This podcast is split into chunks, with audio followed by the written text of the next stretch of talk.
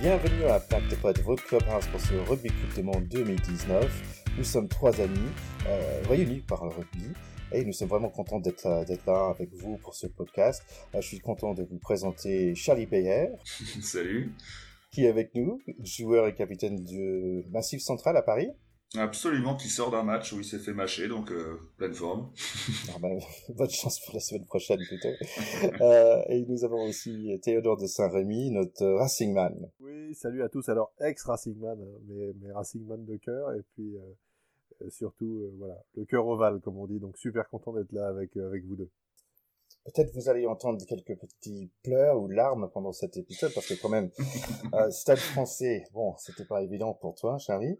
Ah, mais je croyais qu'on allait parler de basket, du coup, quand tu parlais de... Ah, ah non, oui, on va parler de basket, mais, ouais, mais quand okay, même. Non, d'accord, c'est des larmes pour autre chose. non, je... Très bien. Tellement de raisons de pleurer cette semaine. C'est vrai qu'on en a tous là. Hein. Oui, Fortier aussi, parce que son Racing a perdu par trois petits points. Et bon, allez-y les gars, oui, la France a battu les États-Unis. On ah, n'a pas le temps de fanfaronner que déjà on fait une, on fait une, on, on perd contre l'Argentine. Ouais, en plus, euh... en plus on perd contre l'Argentine. Juste derrière, on, on, joue contre les Australiens. Euh, tout ça était euh, était très très rugbystique quand même, et on espère que c'est pas trop prémunitoire, parce que les Argentins sur ce match de basket euh, ont, ont, vraiment fait une prestation exceptionnelle. Et c'est vrai que les Français sont passés à côté. Donc on, on espère juste que c'est pas la répétition de samedi prochain. Bah si la France a battu les États-Unis en basket, peut-être les États-Unis peuvent battre la France en rugby. ah, ce serait là, ce serait le pompon là. Il, il manquerait plus que ça. Ouais. Hein? Qu'est-ce que vous pensez? C'est pas ça Pack de potes, terrain 10 Ok, nous allons démarrer aujourd'hui. On a beaucoup de choses à, se dire. En fait, nous allons parler de poule D et poule C euh, dans cet ordre-là. Euh, après, nous avons un match France-Argentine euh, très bientôt et d'autres matchs à regarder parce que le Coupe du Monde ça démarre bien, bien bientôt. Là, c'est là, c'est vrai qu'on est on est on est tendu comme des comme des arbalètes, comme des strings, comme tout ce qu'on veut. Mais là, c'est vrai que maintenant, ça approche et ça fait voilà, ça fait un petit mois qu'on qu'on discute la préparation, les listes des 31, les machins. Maintenant, c'est fini, ça va taper dedans et on va, on va, on va avoir les idées Exactement. claires assez vite là. Fin des préliminaires. Moi, je viens de regarder trois vidéos de Faf de Claire, Ah, le numéro il 9 fait rêver, hein. sud-africain, en train de faire, vous qui faire, des plaquages. Bah, je suis prêt, quoi. Je suis, je suis chaud. À lui, à lui, il est énorme. bon, on va démarrer avec euh, Charlie qui va nous parler de cette poule D. Ouais, absolument. Je vais essayer de faire un petit tour rapide hein, parce que parce que c'est il y, a- beaucoup de choses à dire sur toutes ces équipes. Hein.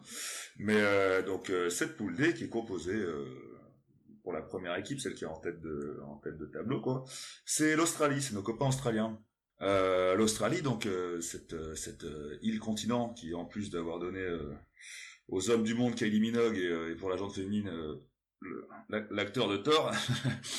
Donc euh, cette équipe d'Australie, euh, au niveau rugby, hein, euh, l'Australie, c'est une équipe qui a remporté deux fois la Coupe du Monde. Deux fois au XXe siècle, hein, ça date. hein. Oui, ouais, c'était c'était bah il y a ouais, il y a 10 ans déjà pour la deuxième fois, c'était 91 99, hein, c'est vrai que ça date un peu. Il y a 20 ans, Charlie, on est vieux maintenant. Oh, Il y la a vache. 20 ans, 99. pour moi 99 c'est encore ma jeunesse, je veux pas l'avoir éloignée aussi vite. Euh, donc oui, en effet, les, c'est, euh, c'est 20 ans, ça fait trop pour moi, je préfère le résumer en 10, mais bon, c'était en 99, en effet, leur dernière victoire, euh, après celle de 91. Euh, plus récemment, du coup, euh, dans le dernier, dans le dernier Four Nation Rugby Championship, ils sont arrivés, ils sont arrivés vice-champions, ils sont arrivés deuxième. Leur bel acte un peu pendant ce, ce championnat, c'était une, une, une superbe victoire 47-26 contre la Nouvelle-Zélande, un peu, un peu entaché par par, euh, par un match plus tard, une sorte de revanche un peu de la Nouvelle-Zélande qui leur... euh, Ah, ils se sont fait fesser la semaine bah dernière. ouais, les pendules à l'heure, quoi. C'est... Ah, Ils ont ramassé là. Ils ont ramassé, quoi. Mais c'est quand même une équipe qui est capable de, passer, de passer près de 50 pions à, à la Nouvelle-Zélande, quoi. Donc, euh, Ah ouais, ça, ça plante le décor, c'est clair. Exactement. C'est d'ailleurs euh, une équipe qui, euh, il y a il y a quatre ans, était arrivée en, en finale face à cette même face à cette même Nouvelle-Zélande. Donc euh, même si c'est vrai au classement, enfin dans le dans les dans le top euh, dans le top 3 euh, comme il y a l'Angleterre qui vient s'immiscer souvent, enfin c'est pas forcément, mais elle est elle est toujours elle fait partie des, des, des meilleures nations du monde, hein, clairement l'Australie. Un pays où le rugby à 15 est vachement concurrencé par le par le rugby à 13 là-bas. C'est ils ont plus une culture de rugby à 13 ou de ou de ou de foot australien. le, ouais, le Aussie Rules, qui est un sport Ouais, extraordinaire. hein. Si vous avez l'occasion de, de regarder une fois des, des vidéos euh, sur YouTube de Aussi Rules. C'est un sport incroyable. et on, tous ceux qui aiment bien la violence. Ah, ouais, non, et aussi l'adresse quand même. C'est bah, un sport hyper spectaculaire. États-Unis, on a, on a ESPN de chaîne nationale de sport, et en fait, c'était sur ESPN 4 à minuit, euh, ils montraient toujours des Aussie Rules. Et je pense qu'avec mon, mon coloc, on a, on a essayé de comprendre, et ça nous a pris six mois pour avoir les bases de, de comment ça fonctionne ce sport-là, et c'est quand même un truc de dingue là-bas. Mais ils ont des bonnes joueurs de rugby quand même, rugby à 15. Effectivement, euh, euh, on les verra. ils ont, ils ont en particulier ce troisième ligne Pocock, d'ailleurs qui est né en Afrique du Sud, mais qui, qui est un c'est le Sudaf de l'équipe, hein. excusez-moi les gars d'insister, même s'il n'a pas tellement un nom de Sud-Africain, euh, mais qui est vraiment le, le plaqueur, gratteur, te, T-News et tout ce qu'on veut dans toute sa splendeur, bah, celui-là il est australien et c'est un sacré client. Et oui Théo, vu que la semaine dernière tu nous parlais des Sudaf et de leur, physique de monstre, il y a une photo là qui est sortie aussi de cette semaine de Pocock où euh, il, a, il a vraiment rien à leur envier quoi, parce que c'est vraiment un beau monstre et tu comprends pourquoi c'est un gratteur euh, un gratteur aussi aussi euh, aussi euh, fort. Ah ouais ouais, il est, il est il est un peu gaulé à la Camille Chat, c'est clair. Euh, après, après, moi, il y avait un autre joueur aussi dont je voulais parler. Bon, on va pas tous les passer en revue. Hein, voilà, on a, on a parlé un peu de l'équipe, mais il y en a, il y en a un dont je voulais parler, c'est Kurt Lebill, quoi, parce que un, un mec avec cette réputation-là, je, je, je, ne peux que l'aimer, quoi. Ouais, donc juste, on va, on va pas faire une revue d'effectifs non plus, hein, mais un, un, petit mot sur le coach euh, qu'on connaît un peu parce qu'il est passé par le par le top 14. Il a, il, il est passé par par Paris, enfin par Paris, j'entends le Stade Français évidemment. Euh, c'est Michael Cheka euh, qui était euh, bah, qui, est connu un peu pour son côté bourru un peu autoritaire rigoureux et tout. Ah c'était ah un warrior de première qui, qui faisait échapper du monde. Moi j'avais une petite stat à son à son sujet. Il s'était fait marcher sur la tronche une fois quand il jouait contre les Blacks. Il avait eu 38 points de suture sur la tête. Et moi je trouve que c'est une belle stat. Honnêtement c'est une stat qui me plaît c'était pas ça l'histoire où il avait, il avait dit au mec qu'il avait marché sur la gueule, c'est tout ce que t'as dans le bide ou un truc comme ça. Ah ouais, genre c'est tout ce que t'as dans le sac ou je sais pas quoi. Ouais, ouais. c'est cette vieille histoire-là, mais je l'aime bien, moi. Bah, ça pose, ça pose le bonhomme. Ouais, exactement. Donc on peut dire Australie a une équipe euh, avec des beaux biceps, hein, et, euh, et voilà, et, et euh, très rugueux et très très envie de, de faire mal. Euh, on a aussi Pays de Galles, oui, il y a aussi le Pays de Galles et en effet c'est un peu le concurrent d'Australie quoi dans cette poule. Euh, ils ont euh, ils ont eu là pendant, pendant, pendant cet été pendant ces matchs de préparation donc ils ont affronté deux fois l'Angleterre deux fois l'Irlande hein. euh, deux, deux défaites contre l'Irlande contre l'Angleterre ils ont ils ont ils ont obtenu une victoire qui les a fait passer un temps avant de du coup se faire doubler par l'Irlande euh, premier du classement IRB euh, du classement IRB qui ne s'appelle plus IRB pardon du classement mondial rugby que que Théo porte cher dans son cœur. Donc voilà, c'est des concurrents vraiment euh, vraiment très sérieux, euh, euh, ces, Gallois. Ils ont jamais gagné, mais en, en 2011, en 2011 pardon, s'ils n'ont pas gagné, c'était un, petit peu de notre faute parce qu'on leur avait pas volé le match. Un match ne se vole pas évidemment, mais mais ils, ils, méritaient peut-être huit ans après, je peux je peux le dire, mais ils méritaient peut-être de, de, le gagner un peu plus que nous quoi. Ils avaient clairement une équipe une équipe solide à ce moment-là. donc voilà un peu pour le pour, pour pour le global de cette équipe quoi. Alors, moi, je suis quand même un peu déçu, Charlie, là, que tu nous sortes pas euh, euh, un, petit, un, petit badage total de Allen Wynne Jones, qui est quand même le deuxième ligne, qui moi m'a, qui moi m'a fait rêver sur la scène européenne. Et franchement, euh, si je, si je, si je jouais au rugby quand j'y ai joué, c'était pour essayer de ressembler à des mecs comme ça, quoi. Parce que lui, franchement, c'est le, c'est le papa total.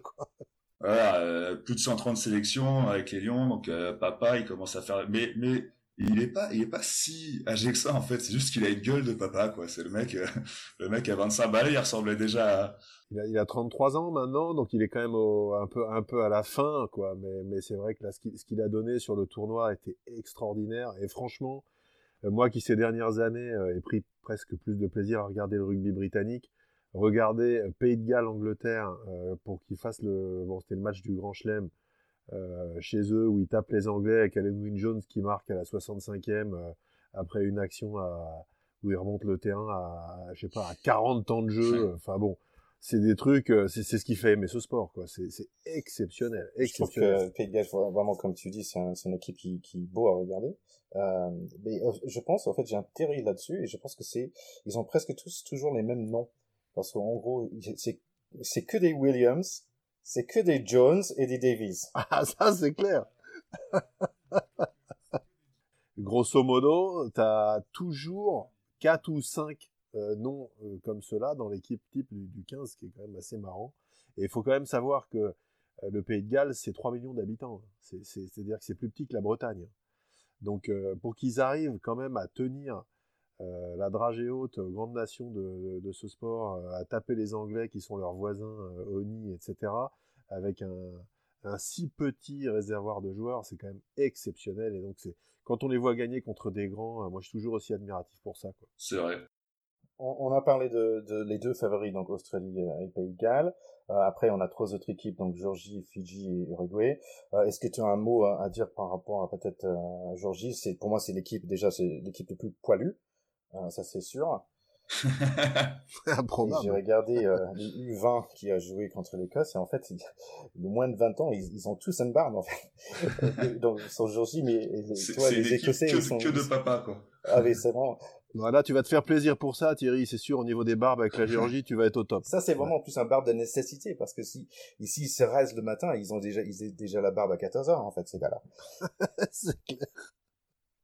Alors moi sur la barbe, juste, juste avant de te repasser la parole, euh, Charlie, euh, moi j'ai quand même regardé en différé euh, le match où les, où les Blacks ont foutu 92 points au Tonga, ce qui m'a quand même fait mal pour les pauvres Tongiens. Et je trouve que ça devrait être interdit, c'est-à-dire qu'après 70 points d'écart en match officiel, je trouve qu'il faut arrêter. Tu vas boire une bière. Les Britanniques pour continuer d'appuyer sur le champignon, ça m'insupporte.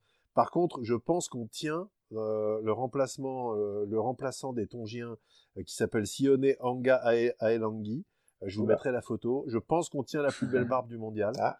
Euh, et on peut peut-être essayer de nous nommer la plus belle barbe du mondial pour le tournoi. Lui, il est juste énorme. Il a une barbe on va fantastique. Ça. Elle est longue, mais c'est la barbe du Père Noël, quoi. Elle est longue comme un bras. Et il est rentré, il est remplaçant à l'honneur. Il est rentré, il a fait son match. Un gars qui joue, qui a joué à Vannes, qui a joué à Biarritz, donc il connaît bien la France. On peut peut-être même le croiser au Super U euh, euh, sur, la côte ouest. Et franchement, il est au top. On vérifiera ça. Juste sur l'Australie, je voulais faire un petit truc parce que tu, faisais Théo des points sur euh, sur les contingents sud-africains de, toutes les équipes nationales en fait. Mais euh, le coach gallois, il est néo-zélandais. Et figure-toi qu'il y a pas mal de coachs, enfin figure-toi, tu, tu le sais aussi bien que moi, mais mais le, le, le néo-zélandais est un peu au coach ce que le sud-africain est, est, au joueur. Euh... Est au joueur. exactement. bien sûr, bien sûr. Parce que à tout seigneur, tout honneur. Exactement. Et du coup, bah, pour parler des Géorgiens, eux ont un coach, euh, ont un coach euh, All Black aussi euh, depuis 2011. C'est un mec qui les a fait, euh, qui les a fait monter. Ils se débrouillent très bien les Géorgiens sur le dans le championnat B européen. Et donc les Géorgiens qui ont aussi un coach All Black, c'est un coach qui leur a beaucoup apporté parce que depuis 2011, euh, ils ont ils ont ils ont gagné euh, cette fois d'affilée le, le titre européen B. Euh, la Géorgie, c'est une équipe qui euh, qui gagnerait à être connue en fait. C'est un peu une équipe qui milite pour un pour un tournoi destination euh, ascendant descendant, enfin avec des avec des, des montées et des descentes ce qui les oppose un peu à l'Italie euh, sur ce sujet-là, mais parce que en fait ils, ils écrasent vraiment euh, tout l'Espagne, euh, Espagne, Allemagne, Belgique, tout ça, tout le monde du championnat B, ils, ils, marchent un peu dessus et ils ont vraiment besoin de se confronter à des nations. Ouais, dans ce monde-là, ils sont ils sont un cran dessus, c'est clair. Ouais, et ils ont et ils gagneraient vraiment à pouvoir se confronter à des nations un peu supérieures c'est des joueurs qui sont, je voulais juste faire un, un, un petit coucou euh, à tous les joueurs euh, amateurs, à tous les joueurs de, de Fête 3, Honneur, euh, Fête 2, qui sont déjà tombés sur des Géorgiens, voilà, parce que... Ah bah, ils s'en rappellent en général. Exactement, ouais. souvent, souvent devant, hein. moi c'est, j'ai des copains piliers qui, qui, ont des bons souvenirs de... Mais voilà, quoi, c'est, c'est des... Il y a, y a, des Géorgiens dans un peu tous les clubs, c'est des mecs qui... c'est des mecs qui sont connus pour être durs au mal, si euh, si on en cite euh, si on doit en citer qu'un euh, bah je pense Gorgetze voilà quoi c'est un peu il est qui rempile pour la Coupe du monde hein, il rempile, ouais. dans le groupe un peu inextrême. Ouais, j'ai vu ça ouais bah lui c'est clair que c'est vraiment le c'est l'archétype du géorgien t'as l'impression que c'est c'est un bulldozer. Lui il a jamais mal nulle part mais par contre les autres en face ils ont mal à chaque fois. Euh, pour qu'un mec s'embrouille pour qu'un mec aille chercher Bakis Bota c'est que vraiment je pense qu'il faut pas voilà quoi. Ça en dit long sur le mec quoi Mais voilà, pour conclure un petit peu juste sur les sur les sur les petits euh, sur nos Géorgiens, petits Géorgiens, non, je vais me faire casser la gueule, pas. Sur nos Géorgiens, euh, c'est euh, ils font partie de ces équipes où il y a pas mal de, de joueurs de top 14. On va retrouver pas mal de joueurs de top 14. Euh, il y a 15 il y a 15 joueurs de ce squad géorgien qui évoluent en Pro D2 ou en top 14 chez nous, quoi. Ah bah c'est très c'est clair que c'est très français parce qu'il y a une grosse colonie dans les clubs professionnels français. Je sais pas pourquoi, euh, j'en vois moins, j'ai l'impression, euh, dans les équipes euh, britanniques. Je sais pas très bien ce qui les a attirés ici. Peut-être le fait qu'on puisse boire des canons rue Guizard et compagnie à Paris. Il y, en avait une bande qui avait retourné le pouce au crime une fois après une, bagarre assez légendaire qui s'était finie en fermeture et compagnie. C'était parti complètement en vrille là-dedans. Donc voilà, en tout cas en France, ils sont très présents. Heureusement, pas que pour retourner les bars, mais aussi pour retourner les mecs en face. Donc, on a pas mal parlé de, de Je pense que quand même, c'est une équipe qu'on veut, on veut tous, euh, tous voir, même si c'est 15 avant. Peut-être c'est pas ça qu'on a envie de voir. C'est parce que c'est une équipe de 15 avant. Mais euh, on a aussi encore deux équipes, donc Fiji. Oui, une équipe de 15 arrière, pour le coup. non, non, mais c'est parce qu'on parlait la semaine dernière de, quand on avait, quand on avait parlé Samoa, c'est vrai qu'on parlait des, des, des, des joueurs euh, iliens qui sont très connus pour, pour leur euh, leur rugosité, pour leur euh, euh, pour leur pas, violence, mais, mais mais mais à la limite d'eux. Bah il y a les Fidjiens aussi. C'est vrai que contrairement aux Tonga, aux, aux Samoa, les Fidjiens ils sont ils sont très joueurs de ballon quoi. Ils sont très ils sont ils sont plus c'est plus plus bon le terme qui revient souvent quand on parle d'eux même si c'est un peu je sais pas c'est peut-être connoté pas très bien mais on dit des funambules des mecs comme ça et tout le... en intervalle ils sont quand même devenus champions olympiques de complètement rugby à 7, pas rien. Et ça franchement on pourra jamais leur enlever. C'est la première fois qu'il y avait le rugby à 7 au rugby c'est les Fidji qui l'ont gagné moi j'étais super content pour eux il y a eu euh, jour de fête nationale chez eux. Ils ont imprimé des billets avec le, des billets nationaux avec l'équipe. Euh. Mais ils ont des joueurs extraordinaires et ils ont même un deuxième ligne extraordinaire. Ah bah pas Naka, bah oui, évidemment. Mais, mais Nakarawa, même si là il est, un petit peu moins bon qu'en 2019, qu'en 2018, mais il a fait, il a fait une, une saison 2017-2018 en France exceptionnelle. C'est un mec qui peut jouer deuxième ligne ou troisième ligne, il fait ce qu'il veut. Il faisait des matchs à 5 ou 6 offloads, 7 ou 8 offloads dans le match. Ils rendaient fous les mecs en face. Donc ils ont quand même des mecs qui ont ces qualités-là. Quoi. Par contre, collectivement, c'est plus Parler, justement, j'avais, j'avais parlé un peu justement du Seven, quoi, qui, euh, qui, euh, qui joue énormément dans le, dans, dans, dans, le rugby fidjien, et justement, des mecs comme ça qui débarquent en, en rugby à 15 et qui viennent du Seven. Et c'est vrai que quand t'as un deuxième ligne qui est, qui est bon gap quand même, mais, euh, mais qui est capable de jouer, comme tu dis, euh, des offloads, des machins et tout, bah, c'est, c'est le, c'est le, c'est la formation rugby à 7, quoi, de chez eux qui est, vraiment... vraiment un magicien. C'est, c'est un magicien avec en plus un gabarit, un, putain de gabarit de deuxième ligne, parce que c'est, c'est un steak. Je pense qu'on peut dire que quand même on, a quatre équipes qu'on a besoin de, regarder, euh, qu'on a envie de regarder. Euh, je pense que ce, match Georgie-Fidji par, par exemple, ça va être assez intéressant à voir finalement. Par contre, j'ai envie de dire que je suis content que je ne serai pas le présentateur de, cette, de ce match-là parce qu'avec les noms fidjiens et georgiens, ça serait, ça impossible. Oh, le journaliste, c'est clair que le mec, il va s'accrocher, là, entre les noms des Fidjiens et ceux des Géorgiens. la solution pour l'Uruguay, alors l'Uruguay, elle, est, elle, est, elle est célèbre hein, pour un truc un peu, un peu triste et, et, glauque, quoi. Mais euh, c'est une équipe qui est, qui est régulièrement présente, pas, pas en continu, mais, euh, mais euh, ils ont tapé les Canadiens, hein, ils ont tapé tes cousins, Thierry, hein, pour, pour passer là. Enfin déjà, donc sur la Coupe du Monde, ils étaient là en 99, 2003, 2015, quoi. Ils ont bon, ils ont, ils ont pas fait grand chose. 2000, leur fait de gloire, c'est 2003, ils ont battu la Géorgie, c'était pas énorme.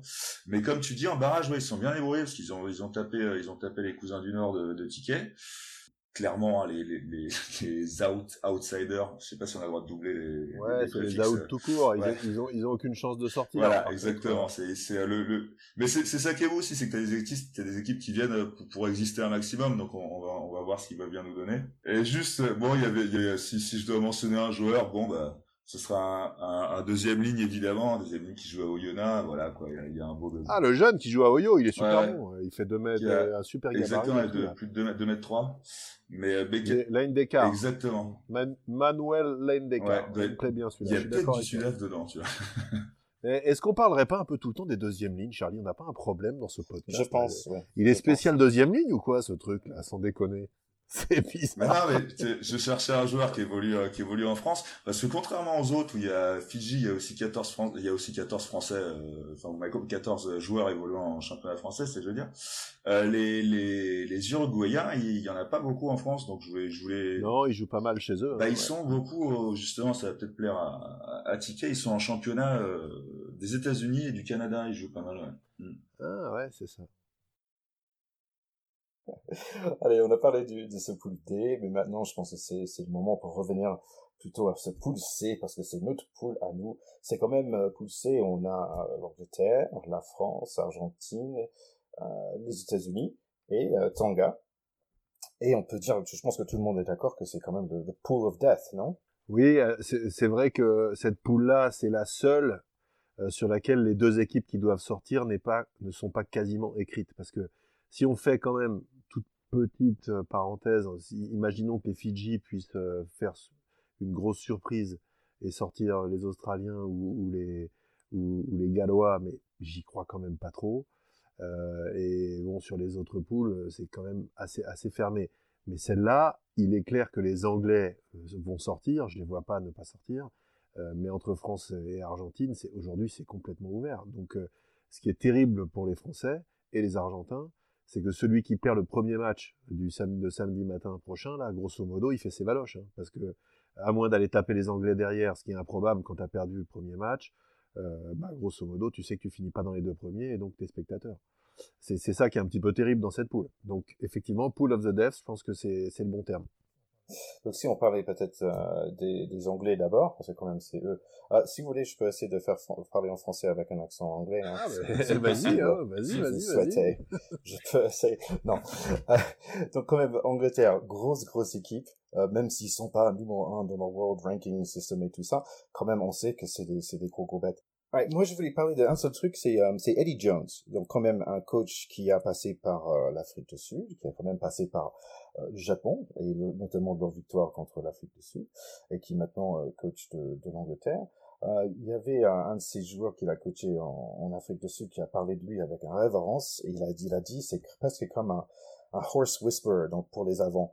Donc un horse whisperer, des chuchoteurs des chevaux, euh, le gars qui vient, qui chuchote dans l'oreille des, des, avants, qui leur demande aujourd'hui, est-ce que vous, vous allez, pourquoi nous, nous allons gagner ce, ce Coupe de Monde?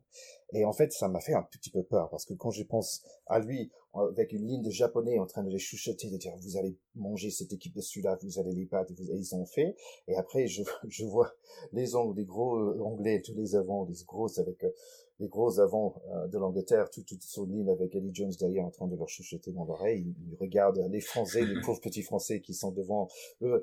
Tu vois presque les, les narines euh, avec du... Le vapeur. Ouais. ouais. avec le vapeur qui sort des narines et tout ça. Et, et franchement, cette, cette équipe me fait, me fait peur quand même. Ouais, alors moi, je, je, alors tu sais peut-être euh, Thierry que Eddie Jones, il est un peu compatriote avec toi, hein, parce qu'il est un quart américain, ce gars-là. Ah oui, donc ça. Euh, ouais, ouais. Alors c'est, c'est, moi, je suis complètement d'accord avec toi que c'est probablement parce qu'on peut pas passer en revue tous les joueurs de l'équipe d'Angleterre, ils sont trop bons et ça va nous énerver en plus. Par contre, Eddie Jones, le Eddie Jones, le seul avantage qu'il a, euh, c'est qu'il est pas anglais. Voilà. Alors, il est pas anglais. C'est ce qui le rend sympathique. Ouais. Voilà, il est, il est un peu australien et surtout un peu japonais. C'est-à-dire que sa mère, euh, elle était euh, à moitié japonaise et son père était australien et lui, c'est un gars qui a vécu parce que son père était militaire et quand il a rencontré sa mère, il, occupait l'Australie après la, ah, il occupait le Japon après la deuxième guerre mondiale avec des contingents militaires. Euh, et c'est comme ça qu'il a rencontré sa mère. C'est donc pour ça qu'il est métis et il a subi un certain racisme euh, en Australie de par ses ascendances japonaises à un moment où ça avait été des ennemis en fait de, de cette zone géographique pendant la guerre mondiale. Donc euh, le Japon, pour lui, je pense que c'est une sorte là de rendez-vous final de sa vie. quoi. C'est boucler la boucle avec succès là-bas et être champion du monde là-bas avec une équipe. Je pense que c'est quasiment un, schéma euh, euh, mystique, si tu veux. Donc moi, je, crois beaucoup à ce pouvoir là-dessus. Et on, est sur un autre storytelling que celui de nos chers Jackie Moustache, hein, les gars. je pense qu'honnêtement, mon, mon Jaco, là-dessus, pour aller nous chercher une histoire qui ressemble à celle d'Eddie Jones au Japon, euh, je te conseille de te lever de bonne heure, ça va pas être facile. merci Théo parce que je trouve ça super intéressant et t'as as raison parfois le sport c'est aussi l'histoire qui est derrière quoi c'est bien sûr bien sûr ce ne sont que des, des, reflets des expériences humaines surtout ces mecs là qui sont très internationaux qui voyagent toute leur vie etc là c'est voilà, c'est un rendez-vous, quoi. C'est le rendez-vous de sa, de, sa dernière partie de vie, c'est celle-là. Et je trouve ça quand même assez fantastique pour lui en termes de scénario. Il y a plus qu'à, pour lui, il n'y a plus qu'à gagner et ce sera le top. On imagine très bien le, film euh, d'ici 20 ans. Euh, allez, donc... Jones, donc, quand même, on va quand même parler du numéro 4 euh, de, de l'Angleterre, j'imagine. ah, parce qu'on parle que des deuxièmes lignes c'est quand même Non, mais en, vrai, il est incroyable. Maro Itoge, là? Ouais. Ouais, en, vrai, il est dingue, ce mec. Enfin, il, est, il est exceptionnel. Il a, il a explosé super jeune, euh, super complet, super mobile. Moi, je, le, le... c'est pas moi qui ai lancé, hein, mais on est en train de parler de deuxième ligne. Voilà, j'ai rien dit. Mais quand il y avait euh, là, qui était, qui avait un peu émergé, je me suis dit, bon, bah voilà, quoi, ils ont leur, euh, ils ont leur nouveau boucher deuxième ligne euh, qu'est-ce qu'ils veulent de plus et paf t'as as, ce petit ce petit genou qui débarque euh, derrière oui c'est ça il, avait commencé à, 19 ans non international je le trouve je, je, le trouve Itoge je le trouve vachement plus élégant que Cornelos qui est oui, bien sûr, un joueur brutal. bien sûr complètement Itoge c'est un c'est un joueur félin c'est un c'est un chat le mec il sait tout faire. En plus il a une bonne gueule. Tu dis deux trois trucs sur lui le mec il est étudiant je sais pas quoi. Enfin en plus il a la tête bien faite. Enfin c'est la totale quoi. Donc euh, c'est vrai que c'est pénible parce que quand tu le vois, euh, que ce soit en équipe nationale ou en, ou, en club, euh, à chaque fois il fait des matchs, euh, il surnage, quoi, il est au-dessus. Donc c'est une, une, pioche extraordinaire pour les Anglais. Ouais, ouais, apparemment, tu, tu, dans son, dans son, pour, pour, pour parler caractère, un peu ça qu'il est souvent décrit comme un mec un peu, euh, comme tu dis, qui fait des études, enfin pas un, pas un intellectuel, mais mais il est clairement pas dans pas dans le registre de, de son de, de, de, l'autre deuxième ah bah, c'est pas, c'est pas Christophe Porcu, quoi. C'est pas les deuxièmes lattes à la française. Euh, ouais, c'est ça. Hein, c'est pas cette bande-là. C'est autre chose. C'est Harvard. un peu élevé, quoi. Élevé dans si, si jamais Christophe Porcu nous entend, moi je l'adorais comme joueur. Attention, je dis juste que c'est pas le même profil. je dis rien contre toi, Christophe. Donc, ok, bon, Charlie, donne-nous quelques joueurs de quelques positions clés euh, de, ce, de cette équipe d'Angleterre. Alors bon, position clé. Euh... Non non, moi dans, dans le dans le côté euh, anglais agaçant, euh, qui, est, qui, est, vraiment la, la quintessence euh, à la fois du, du, du talent qu'il faut bien lui accorder et du et, et, et de, de l'anglais qu'il est, c'est Owen Farrell quoi. Que, que vraiment à chaque fois que chaque fois que t'as un, as un match où tu vois les Anglais, enfin c'est c'est vraiment le le, le le le joueur pétri de talent que tu vois et que tu te dis mais mais sur un terrain, c'est celui que tu as envie d'attraper, quoi. C'est pas possible. Les troisième lignes, ils doivent avoir les épaules qui chauffent quand ils voient quand ils voient un disque comme ça en face. C'est pas possible. Mais c'est Le problème des Anglais, c'est que ils ont des mecs bons sur toutes les lignes et euh, on va, ouais, on peut parler des frères euh, Vunipola, euh, on peut parler de, de l'ailier, mais qui, est, qui est énorme aussi. Euh, de, de, leur troisième ligne qui sont traditionnellement super bons et là ça fait ça fait pas ça fait pas exception les, les flanqueurs c'est très bon Maro Itoge euh, les, les, joueurs de la première ligne qu'on qu présente plus. Bon, ils, ils, ont pléthore de joueurs qui sont exceptionnels. Euh, pour moi, ils arrivent à maturité tous ensemble et ils ont à leur tête euh, un sorcier, euh, voilà, qui, qui, qui, vient à son à son rendez-vous au Japon qu'on a présenté déjà tout à l'heure. Euh, donc pour moi, j'en fais mes favoris là. Voilà, je, je vous lâche une bombe. Euh, avant, avant le début de la Coupe du Monde. Moi, je pense que c'est eux qui vont la gagner. J'espère me tromper. Euh, mais je trouve que euh, si on est un peu scientifique sur le truc, ceux dont le projet global arrive à maturité à ce moment maintenant et ceux qui ont le plus de certitude maintenant, c'est eux. Et je serais, je serais pas du tout surpris qu'ils remportent cette compétition. À, ce propos-là, du, du, projet de jeu global, moi, c'est une équipe que je respecte énormément par rapport au, elle a fait un truc que nous, nous en France, on n'a pas réussi à faire. De, de, de, ils ont tout chamboulé. Ils ont fait une Coupe du Monde 2011 catastrophique où, où, où, ils m'ont bien fait marrer parce que parce qu'entre des des, des, ah, des sauts de hein. et des, on a profité. Ah bah, ils, étaient marrants. Non mais même en troisième mi-temps, les mecs ont, ont régalé quoi. Mais euh, mais c'était catastrophique quoi. Et derrière ils sont avec Lancaster, ils ont eu un, vrai projet, ils ont vraiment monté un truc. Franchement, pendant quatre ans, ils ont commencé à casser la bouche. Ils ont ils ont battu ils ont battu la Nouvelle-Zélande pendant cette période et tout. Ils sont arrivés à une Coupe du Monde 2015 où je pense qu'ils ont eu trop de pression, ils ont eu du mal, ils ont pas assumé leur statut. Donc ils, ils ont dégringolé, mais mais honnêtement, le travail fait en amont pendant quatre ans et, et bah, ne, s'est pas envolé et, était vraiment très important. Et là, ils arrivent à cette Coupe du Monde avec un, un, un vrai projet solide, avec des vrais. Mais ils, ont tout transformé à l'intérieur de leur institution. Enfin, tout transformé. Ils ont ils ont fait des changements concrets à l'intérieur de leur institution, quoi, sur les sur les sur les formations, sur sur les postes, sur les postes clés de de mecs, les détecteurs, les matchs des, des, mecs à la détection, pardon. et, et nous, en France, on en est encore à. Enfin, il y a encore des, des, des, guerres internes. Je sais pas qui, mais on n'arrive pas à, avoir ce chamboulement qu'on aurait dû avoir. Euh, si notre, notre 2015, c'était un peu leur 2011. on a, on, a le sentiment que le projet rugby en France, avec encore la guéguerre euh, Fédé LNR qui dure depuis 20 ans, etc., que personne n'arrive à, à solutionner. Euh, bon, c'est tout ça, ça pèse énormément sur le rugby français, et on a le sentiment qu'ils sont déjà au-delà de ça, euh, qu'ils ont mis leur équipe nationale en premier euh, dans les projets, euh, et qu'aujourd'hui ça paye. Voilà. Donc, bien sûr, on peut se tromper, faut, faut, faut pas, faut être humble dans les pronostics. On l'a bien vu, on a dit, pas mal de conneries, et ça reste la glorieuse incertitude du sport qui va, qui va décider. Mais aujourd'hui, quand même, quand on regarde et qu'on fait un peu d'analyse, ils sont très très bien placés. Je pense que tu avais bien dit là, Théo, dans le sens qu'ils arrivent au bon moment. Euh, c'est vraiment le moment clé pour eux. Là, on a parlé de et on a vu que tiens, ils en 2008, ils étaient très bons, mais après ils ont perdu un peu. Je sais pas, ils grillent leur chance. On voit Pays de Galles dans l'assignation de cette année formidable. Après, bon, ils ont perdu les deux, deux, trois derniers matchs là récemment. Donc, euh, tu raison, c'est l'Angleterre qui fait le plus peur là. Bon, on a l'Angleterre qui est vraiment quand même favori de ce pool.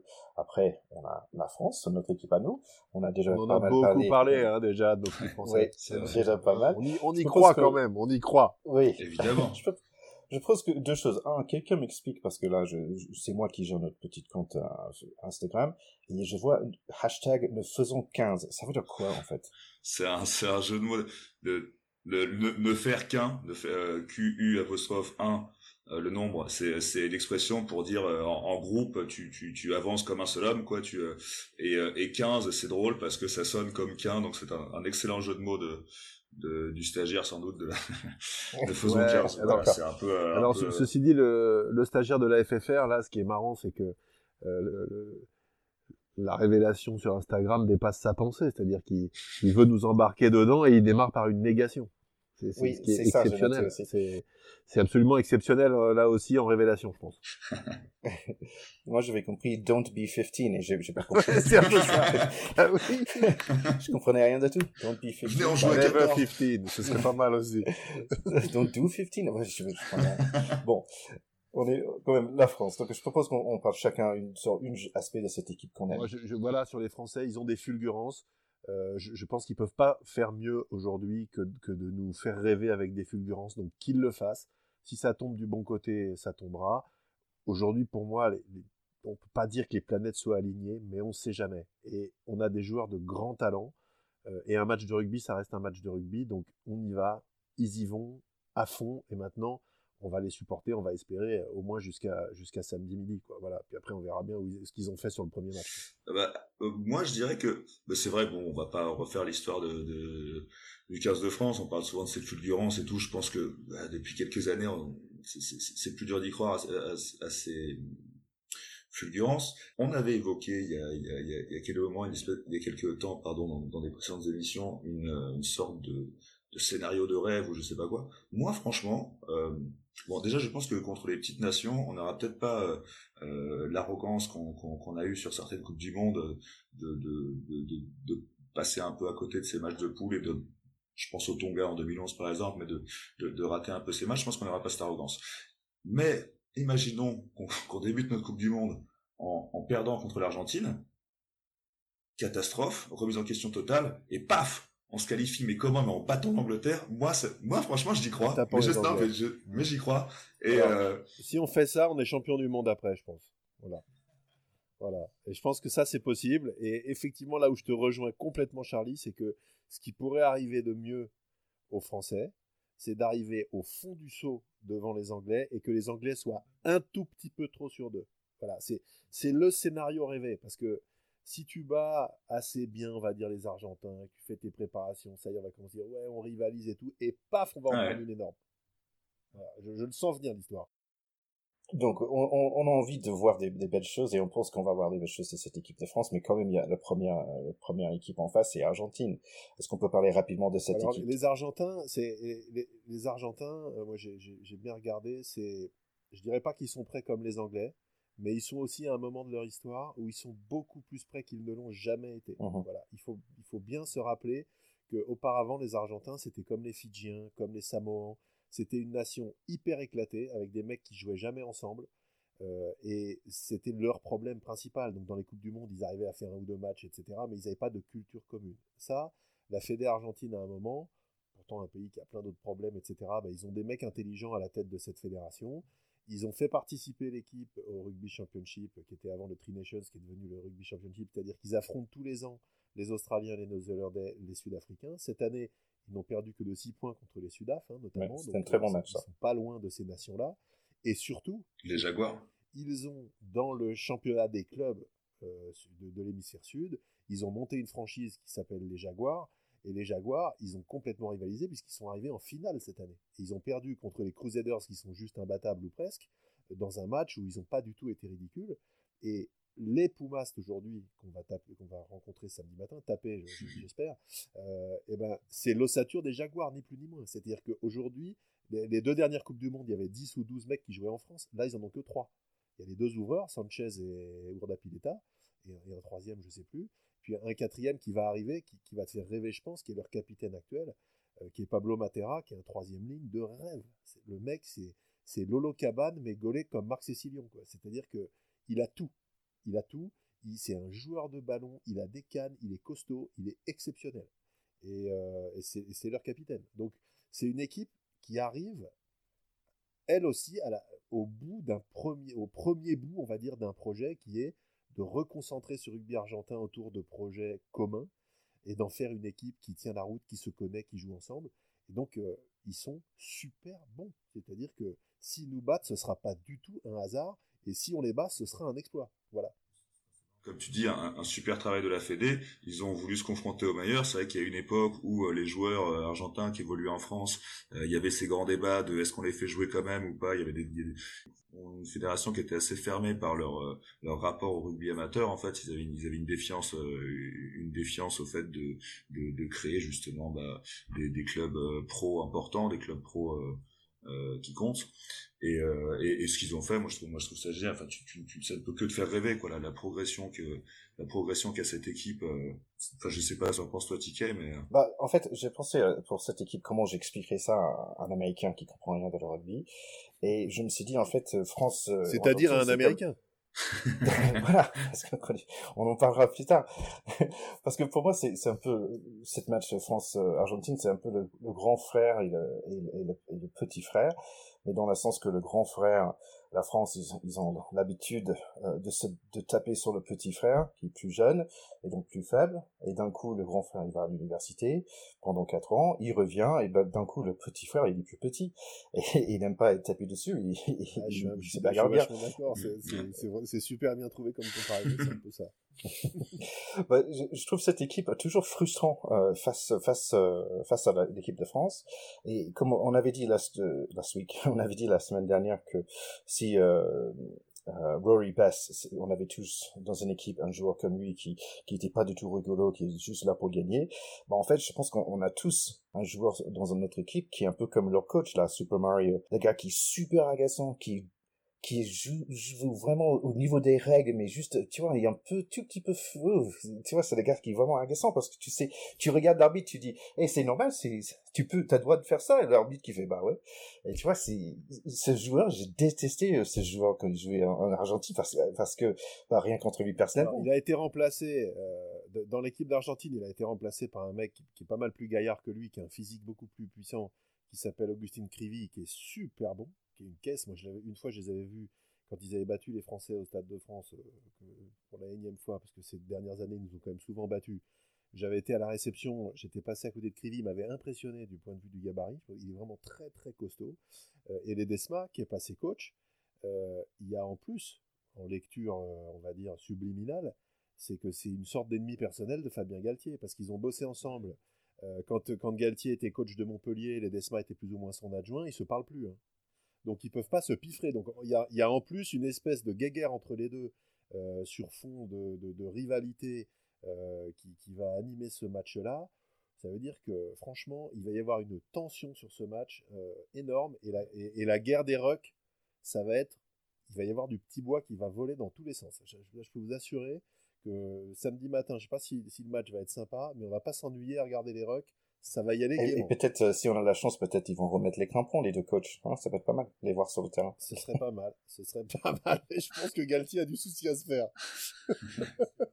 ouais, je pense qu'il y en a qui, qui part moins gagnant que moins gagnant que l'autre. C'est un peu qui nous avait gâché notre fête euh, en, en 2007 déjà. C'est des, c'est des types qu'on n'aime pas en Coupe du Monde. C'est des types en 2014 ils nous avaient mis une petite déculottée chez nous aussi qui nous avait pas plu. Enfin, c'est c'est je sais pas si on peut dire une bête noire, mais c'est c'est une équipe que, qui nous a pas porté chance quoi souvent. Ah, bête noire en rugby, c'est un c'est un terme facile hein, quand même. ouais, oui. Hein, d'accord. il y a une il y a une grosse bête noire et elle, est triple championne de triple championne du monde.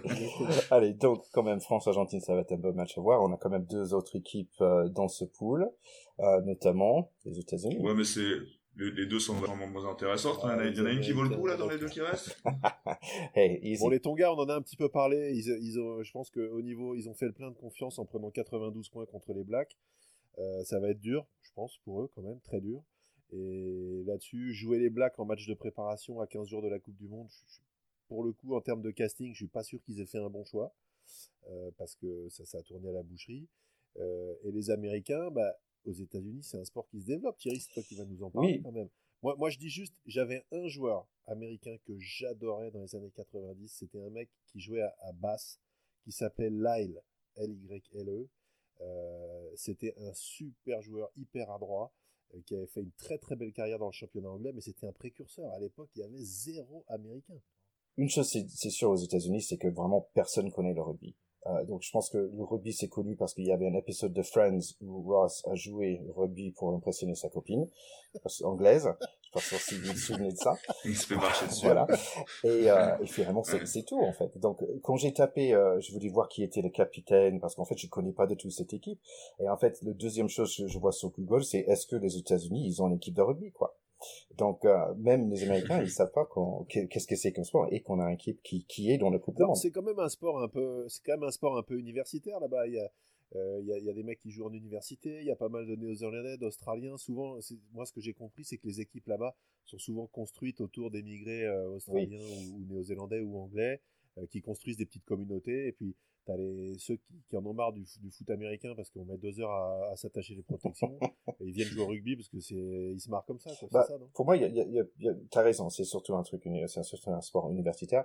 Aux États-Unis, bah normalement, on commence à jouer. Euh, donc t'as déjà ta baseball, ta basketball, ta foot américain. Notre équipe nationale, parfois, c'est c'est des Anglais ou c'est des des internationaux en fait qui viennent de l'autre sport. En fait, c'était l'ancien capitaine. C'était drôle d'entendre parler parce que d'un coup, il avait pas, il avait l'accent de, de la reine en fait. Donc, s'imagine euh, si Guillaume Guirado, il y avait un accent québécois, quoi. C'est, c'est quand même, c'est quand même assez ah, étonnant. il y aurait peu de chance. Hein. Nos, Canadiens, on n'en a pas beaucoup parlé des Canadiens, mais ce qui est très frustrant pour nous, les Français, quand on voit l'équipe du Canada, c'est qu'en fait, c'est des anglophones, les Canadiens. Euh, il y a très peu de Québécois. En fait, le rugby, ça n'existe pas au Québec. C'est hallucinant. Et, et souvent, les, tu vois, les Mike James, les Jamie Cudmore et tout, c'est tous des anglophones. Bon, au finissant sur cette équipe des États-Unis, vraiment, ça veut dire que la plupart des gens qui découvrent le rugby, ils découvrent ça à 18 ans. Donc si tu imagines euh, comment comment monter une équipe contre face euh, même aux Français, que tu ils sont tout petits, ils sont quoi On commence au rugby à quelle, quelle, année en France? Euh, Ça dépend, mais l'école de rugby, oui. Et moi, je là dans mon dans mon école de rugby, il y a des baby rugby, c'est à partir de 5 ans, 4 ans, 5 ans. Après, tu as les U6, les U8, les U10, les U12. Enfin, tu peux commencer au berceau. quasiment. donc vous avez minimum 13 ans d'avance de, de, de, nous. Ça veut dire que quand même, sur notre équipe, on a soit des internationaux, ou soit des personnes qui découvrent très tard, qui sont des super athlètes. Et je ne vais pas en parler de, de deux. Euh, il, faut, il y a un gars, il faut regarder, c'est Paul Las, Lasicki, si je dis bien. C'est un centre, c'est un ancien All Black d'ailleurs. Euh, je pense pas qu'on a Sudaf sur notre équipe. On va chercher, je suis sûr qu'il y en a un. Ouais, peut-être, ouais, j'imagine. C'est obligé. Mais en fait, il joue, euh, il joue à Harlequins aujourd'hui. Mais en fait, le mec, il a quand même dû jouer deux ans en NFL. Donc c'est quand même incroyable, le mec a joué en NFL le plus haut niveau de foot américain et après il joue ce, le mm. plus haut niveau de rugby, c'est quand même c'est quand même impressionnant. Il doit faire des en avant quand même souvent, non? Il doit faire des passes en avant. Mais par contre, j'ai vu quelques images et quand il plaque, bah, l'autre mec il, il, se, il, vole. euh, après bon, on a les capitaines, un peu la même histoire. Le capitaine était euh, un champion de, de water polo. Euh, tu vois, qui a découvert le rugby à l'université. Euh, c'est bah, Blaine. des athlètes exceptionnels. Hein. Ouais. Les, joueurs de, de water polo, laisse tomber, ils ont une caisse. Mais... ils ont des, ils ont sept poumons. Ah ouais. ben, en plus, le gars, il a, un, il a un nom de capitaine, il s'appelle Blaine Scully. Il n'y a pas mieux que Blaine Scully, tu vois. C'est, ça fait super héros. Ouais, c'est ça. c'est Captain America.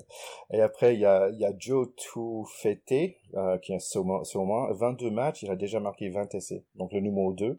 Euh, bonne moyenne. Ouais, c'est quand même pas mal. En fait, il a le plus. Si Ils ont dû aller chercher quelques mecs du Pacifique, effectivement, eux aussi. Hein. Ouais. Donc, si j'ai bien compris, donc ça, ce gars-là, il, a, il a déjà dépassé le plus d'essais au niveau international par euh, le premier et deuxième ligne, quand même. Donc, euh, donc voilà, donc une équipe qui, qui a certains joueurs qui est intéressant, mais bon, finalement, comme on l'a dit, bah, c'est, c'est pas une équipe qui va sortir. Si déjà ils battent Tonga, je serais content. Et si on arrive à mettre euh, un essai sur chaque autre équipe qu'on joue, bah, je serais content, quoi. Il nous manque un seul équipe, donc Tonga. Euh, la seule chose que je voulais dire par rapport à Tonga, c'est que ils ont quand même battu Fidji, qui a quand même battu la France, donc on peut dire que Tonga peut battre la France. Tout à fait. Euh, je pense qu'ils peuvent battre la France, surtout au niveau des barbes, et là-dessus, je vous invite vraiment à regarder celle du joueur dont je vous ai parlé tout à l'heure, euh, parce qu'il est, il est exceptionnel. On fera évidemment circuler la photo. Euh, et, vraiment, euh, il assure. Maintenant, il, s'appelle, comme je vous rappelle, Sione Anga Aelangi, qui est un, honnêtement un nom qui, que je valide également. Euh, mais je pense pas que les Tonga battront les Français, Thierry. Je ne te suis pas sur ce pronostic. je, je n'apposerai pas mon nom sur ce pronostic. On parle en prono, donc France-Argentine. Vous avez un score? Ah Moi, j'y arrive pas. je, suis trop tendu, j'y arrive. Honnêtement, j'y arrive pas là. Et puis, et puis vu, les, vu le succès de mes derniers pronos, moi. On va, on va tous aller avec un, un victoire pour la France. Non, moi, aujourd'hui, j'ai fait un prono. J'ai dit les Anglais champions du monde et Dieu sait que ça me fait mal de lâcher ce prono. Mais au moins, c'est enregistré. Mais la façon que tu as expliqué l'histoire de Ellie Jones, quand même, c'est un, une belle histoire. Euh, bon, on, on, va finir euh, pour aujourd'hui. On a quand même le début. Tous les matchs vont démarrer bientôt avec un Japon-Russie pour la première match. Après, samedi matin, ça va être France-Argentine. Euh, juste après, l'autre grand match de cette, ce, week-end, c'est Nouvelle-Zélande-Afrique du Sud. À pas rater, à ne, à ne rater sous aucun prétexte. Aussi un petit Irlande-Écosse ce week-end. Donc, euh, il y, a, y a quand même des matchs. Donc revenez la semaine prochaine pour parler de tous ces matchs. On est vraiment content que, le, que ce Coupe de Monde démarre. Merci de, pour, à tous nos auditeurs de, de votre soutien. N'hésitez pas à nous joindre et laisser un commentaire sur tous les réseaux sociaux. Donc revenez encore pour la semaine prochaine où nous allons découvrir si les cheveux de Johan Huget bougent quand il court ou pas. Ce sera la, la grande énigme de la semaine prochaine. Allez, bisous les gars. Ciao, ciao. Ciao, ciao les gars.